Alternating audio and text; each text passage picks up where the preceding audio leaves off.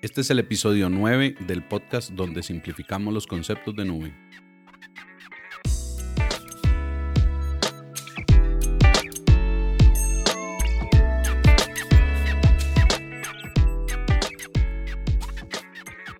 Bienvenidos a Simplemente Nube, donde buscamos la forma de tomar todos esos conceptos de nube complicados y simplificarlos.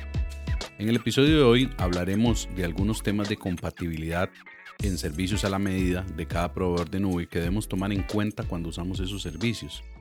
Y es porque eh, el objetivo de este podcast no solo es transmitirles a ustedes cuáles son los servicios más actuales de nube, cuáles son sus ventajas, sino también transmitirle cuáles son sus desventajas y cuáles son algunas precauciones que debemos tomar en cuenta. Y esto, esto es muy importante porque al igual que cualquier otra tecnología o cualquier otro vendedor, los proveedores de nube se enfocan en amarrar al cliente con sus propias soluciones o casarse o que el proveedor o que el cliente más bien se case con una tecnología para que éste le pueda seguir vendiendo todo, todo ese sistema de, de componentes que esa tecnología incluye. Esto no es nada nuevo en tecnología, esto ha existido desde hace décadas, donde cada proveedor se enfoca en que, en que utilicemos sus propias tecnologías y sus propias plataformas para garantizarse un ingreso en el tiempo y que nosotros nos cueste. Algunos lo hacen un poco menos ético que otros, pero algunos sí ponen trabas bastante fuertes, eso lo digo a nivel de tecnología, no solo de nube, para que nos salgamos de su tecnología. Y esto también es aplicable perfectamente a la nube. algunos servicios en la nube que son compatibles entre cualquier servicio de nube que nos vayamos a, que vayamos a utilizar. Entre ellos los que ya hemos mencionado durante los episodios anteriores de este podcast.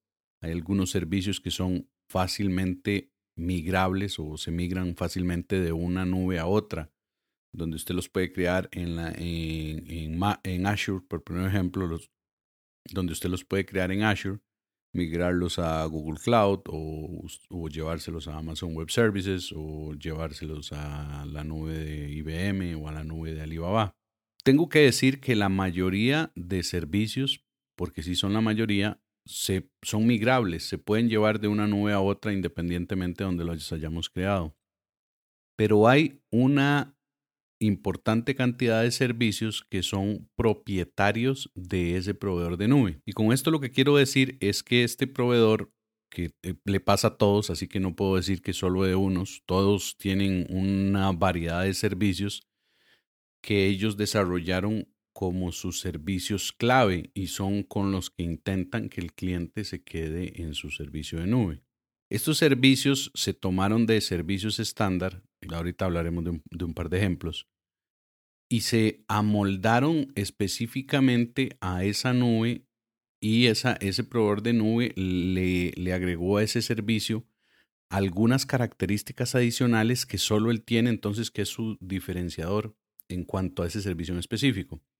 Un ejemplo muy claro son las soluciones eh, serverless que son una mezcla entre plataforma como servicio y, que son una mezcla entre plataforma como servicio y software como servicio. Este tipo de soluciones lo que hacen es que usted puede agarrar el código fuente de alguna aplicación, dividirlo en pequeños espacios o en, pequeñas librerías, como quieran decirle, y llevárselo a correr esas partes dentro de un servicio que solo corre funciones o que corre pequeños trozos de código de, en de cualquier lenguaje. Ese servicio lo tienen muchos de los proveedores de nube, solo como un ejemplo lo menciono, pero lo hicieron directamente creado o lo, crearon directamente para su servicio de nube. Entonces, eh, un servicio de estos que fue creado específicamente o desarrollado o que tiene características que fueron desarrolladas específicamente para ese proveedor, es probable que nosotros tomemos Em, esas características las incluyamos en nuestro código o modifiquemos un poco nuestro código para utilizar esas características y después eso nos queda muy amarrado con el proveedor de nube. Lo, la esencia del episodio de hoy es tengan mucha precaución cuando los servicios que ustedes están utilizando de un proveedor de, de nube no son migrables hacia otro proveedor. La pregunta más sencilla que usted le puede hacer a un proveedor cuando le ofrece sus servicios es, dígame, ¿qué tan este servicio en específico que usted me está diciendo me lo puedo llevar para otra nube? Hay que, eh, espero que se encuentren con proveedores realmente honestos y, que no les mientan, porque sí habrá mucho proveedor esconde ahí un poco la verdad o la tuerce un poco para no decirnosla del todo. Pero muchos van a ser honestos y te van a decir, no, una vez que usted eh, haga esto con nosotros, va a tenerle que hacer una serie de cambios para llevárselo al otro lado. Y aunque parezca poco, esa serie de cambios a veces se puede volver muy importante y pueden pasar desde, desde unos cambios en el código o unas llamadas a una librería hasta una reestructuración completa de todo el código. Así que es muy importante tomarlo en cuenta. ¿Y esto por qué se da? Bueno, como les comentaba antes, esto es de, todos los proveedores de tecnología y, viene de antes de que, de, que los, de que las grandes firmas de tecnología tuvieran el tamaño que tienen actualmente, donde el objetivo de las empresas es amarrar a sus clientes y retenerlos para que puedan seguir comprando sus productos en el tiempo. Hay una tendencia en la nube también a cómo está cambiando en las empresas. Hay una tendencia en la nube a enfocarse más en el cliente. Eso está pasando en las empresas de, todo el mundo en este momento, donde están volteando su modelo de negocio, porque el modelo de negocio de estas empresas antes era, bueno, yo retengo al cliente, entonces me estoy, eh, le, le, estoy entregando mis productos a él, él se beneficia de mis productos y yo estoy generando ganancia todo el, todo el tiempo pero ahora más bien se está volcando un poco hacia, los intereses reales del cliente y muchas empresas están tomando conciencia de poner al cliente como eje central de, todo, de toda su, organización. Habrá muchas empresas muy grandes que hacer este cambio les está tomando mucho. Básicamente, eso es eh, pues el corazón de lo que es la transformación digital, pero eso hablaremos en otro episodio. Para regresar al tema que conversábamos acá, entonces eh, el, objetivo de todo proveedor va a ser que usted, de todo proveedor de nubes, que usted se quede en su nube y no sea y no se pueda migrar a, otra nube. Algunos, hay que tener también otro poco de precaución porque algunos ofrecen muy buenos descuentos si usted firma un contrato con ellos. Si usted firma un contrato enterprise, un contrato empresarial, eh, por los siguientes tres años, uno, dos, tres años, cinco años, he visto que hay unos de cinco años. Usted firma este contrato con ellos y, ellos se aseguran entonces que usted va a usar tecnologías de, de ellos durante una buena cantidad de tiempo. Hay que tener precaución con esto y lo digo por lo siguiente. Tenemos que tomar en cuenta la vida útil o el ciclo de vida útil de una, de una solución de, de algún sistema o de alguna solución de tecnología que nosotros queramos utilizar en la nube. Y esto es muy sencillo. Si nosotros tenemos una aplicación que mm, eh, voy, voy, a suponer que, estamos desarrollando una aplicación. vamos a poner tres escenarios. Uno que estoy desarrollando una aplicación, uno que ya tengo la aplicación o otro que necesito encontrar la aplicación. Entonces, si estoy desarrollando la aplicación, lo más prudente que podemos hacer es utilizar la última tecnología del lenguaje, eh, la última este, tendencia de arquitectura que se está usando en el mundo. Eh, para eso hay que hacer toda una investigación. Pero, y, al, y al final utilizamos el proveedor que se adapte a esa solución que queremos hacer. Entonces, les hablo del ciclo de vida útil de la solución porque si la estoy desarrollando debería pensar que esa solución va a ser, va a tener la tecnología necesaria para mantenerse en el tiempo durante al menos cinco años. Entonces, si yo estoy desarrollando una aplicación, ahí sí vale la pena que, que, me quede en algún proveedor de nube con algunas soluciones muy en específico. ¿Y por qué vale la pena? Porque yo ya sé que el ciclo de vida útil de mi aplicación va a ser de, lo estoy proyectando a que sea cinco años antes de que tenga que hacerle algunas mejoras leves o completas. Y entonces puedo utilizar perfectamente un proveedor de nube y quedarme utilizando sus servicios durante cinco años. Eso no tiene problema, pero siempre y cuando usted lo meta como parte integral de su plan o de su solución de, de software o del sistema que esté creando. Porque otra de las cosas que puede pasar ahí es que usted piense o que dentro de su plan está, ok, me llevo esto para la nube, lo utilizo ahí dos años y después voy a cambiar todas las librerías, modifico otro poco de cosas y, y valido si me lo puedo llevar o no.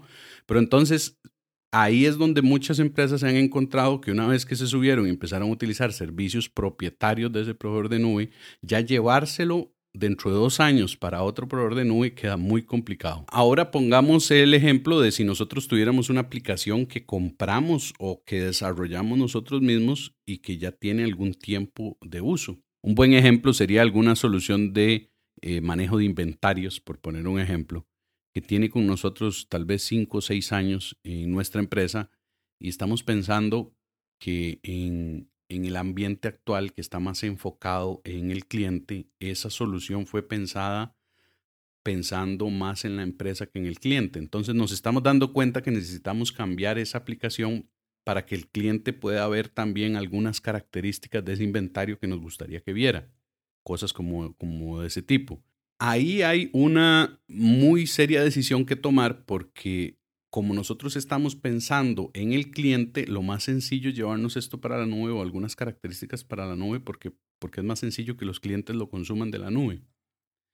Entonces, yo tengo esta solución que tengo 5 o 6 años de tenerla y me la quiero llevar hacia la nube para darle un mayor valor. No vale la pena, ya lo he mencionado en varios episodios antes, no vale la pena llevarse una aplicación a la nube nada más por llevarla. Eh, no es, no es ese el beneficio real de la nube. El beneficio real de la nube es que esa aplicación puede utilizar otras características muy interesantes que solo están disponibles en la nube. Llevarse la solución por llevársela a la nube nada más porque ahora está en la nube, no, no tiene mucho sentido. Sentido tiene que nos la llevemos a la nube, pero además le demos al cliente esta facilidad. O además le demos a la gente que maneja los inventarios esta característica que antes no tenía. O le demos a la gente que se encarga de administrar o de vendernos nuestros proveedores o vendernos los, los insumos que necesitamos para nuestra empresa, le damos esta capacidad. Ese tipo de proyectos sí tienen mucho éxito en la nube no llevarnos la solución solo porque nos la llevamos a la nube. Entonces, bajo ese escenario de que agarramos esta aplicación imaginaria que tenemos en este momento y nos la llevamos a la nube, eh, va a pasar que vamos a que para poder utilizarle las características de la nube vamos a tenerle que hacer ciertas modificaciones. Y con esto no quiero decir que no me la pueda llevar tal cual, porque sí me la puedo llevar tal cual. En cualquier proveedor de nube ustedes van a poder agarrar una aplicación que tienen en su empresa, en su centro de datos, y llevársela para la nube tal como está. Pero si vamos en la línea que les acabo de mencionar, que, que, que es la más interesante, que es agregar algunos servicios de, de Machine Learning o algunos servicios de inteligencia artificial o algunos servicios de Big Data que quiero utilizar también en la nube con esta solución, entonces tengo que pensarme, eh, tengo que empezar a plantearme qué proveedor me brinda esos servicios que yo estoy buscando. Y de aquí nuevamente surge esta precaución que les digo cuando estén haciendo ese análisis. Busquen una solución que no los amarre completamente ese proveedor. Y, y ahí sí pongo una excepción del caso anterior, que el caso anterior les dije, cuando usted desarrolle un software que tiene planeado su ciclo de vida, entonces ahí sí puede quedar amarrado con un proveedor de nube. Habrá algunas cosas que se me escapan en este momento que usted está diciendo, pues, pero es que también si yo me lo quiero pasar y si quiero agregar otra característica que está en otra nube, bueno, sí, es válido. También tiene que meterlo dentro del desarrollo de, esa aplicación. Pero entonces, una aplicación que va a nacer en la nube, porque esta es una aplicación que usted va a desarrollar para tecnologías en la nube, sí puede pasar cinco años amarrado a un proveedor, porque tiene las últimas tendencias, porque tiene la última tecnología. Ahora, este caso intermedio, que es una aplicación que yo ya tenía y que la quiero modernizar un poco y llevármela a la nube, esta sí es importante que no nos quedemos tanto tiempo amarrada. ¿Por qué? Porque podemos darnos cuenta que el servicio que nosotros pensamos que escogimos ese proveedor porque nos da un servicio que nos pareció que nos iba a ayudar a los clientes, pero no fue así cuando ya de verdad, cuando de verdad ya el, servicio lo entregamos y, nos dimos cuenta algo que se nos escapó durante la implementación y queremos darle un cambio a esa aplicación para, y ese, ese cambio, esa necesidad, ese, qué sé yo, reconocimiento facial, ese reconocimiento de imágenes, nos lo da otro proveedor, entonces ahí sí tenemos que pensarlo muy bien porque después no nos vamos a poder llevar la aplicación a un año o dos años después de que la subimos a la nube. Y en el tercer caso, está la, el, el, escenario donde nosotros no tenemos ninguna aplicación y queremos poner una nueva. No la queremos desarrollar nosotros, no es una aplicación que ya teníamos, sino que estamos buscando una solución nueva para una, un problema o una necesidad que tenemos. Soluciones al, en este momento, al 2019, hay para casi todo.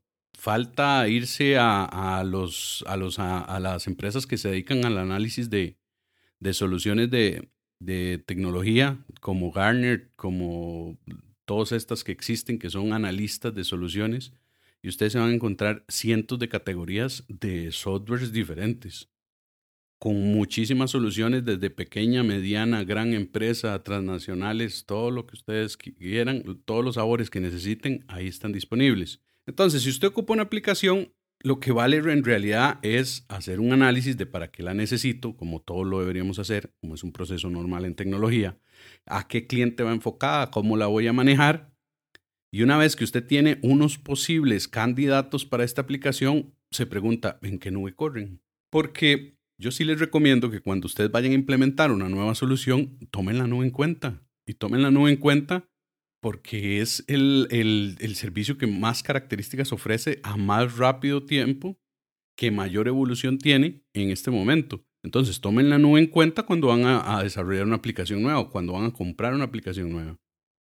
Imaginemos que somos una cadena de zapaterías que tiene cuatro o cinco zapaterías. Entonces estamos buscando un software que sea punto de venta, que nos permita vender, que nos permita manejar inventario, que, que, le permita al cliente tener una tienda en línea donde pueda ver los zapatos y pueda ver el catálogo. Esto lo estoy poniendo solo como un ejemplo genérico, pero funciona muy bien para todos. Entonces, una vez que, que ya sabemos si tenemos claro que queremos darle al cliente una experiencia más interactiva y que nuestra zapatería trabaje en virtud de lo que el cliente necesita.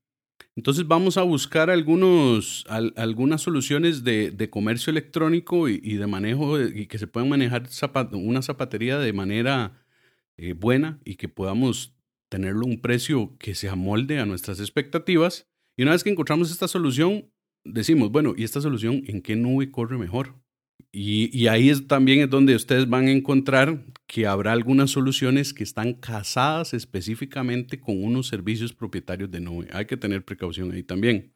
Esto, esto que les comento es eh, después de pasar varios años eh, hablando con gente, varios años viendo otras aplicaciones, mucho mucho tiempo conversando con gente acerca de los retos de la nube, viendo muchos fracasos y viendo muchos eh, proyectos exitosos también.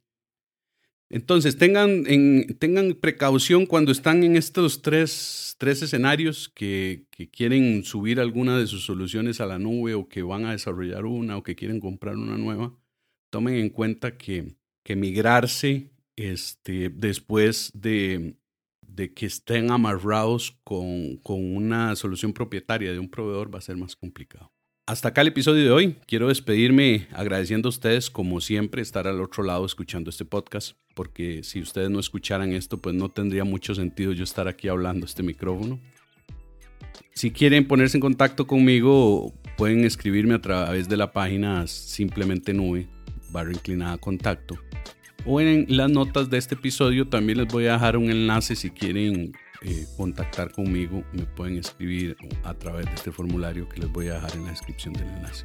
Así que nos vemos en el próximo episodio de Simplemente No.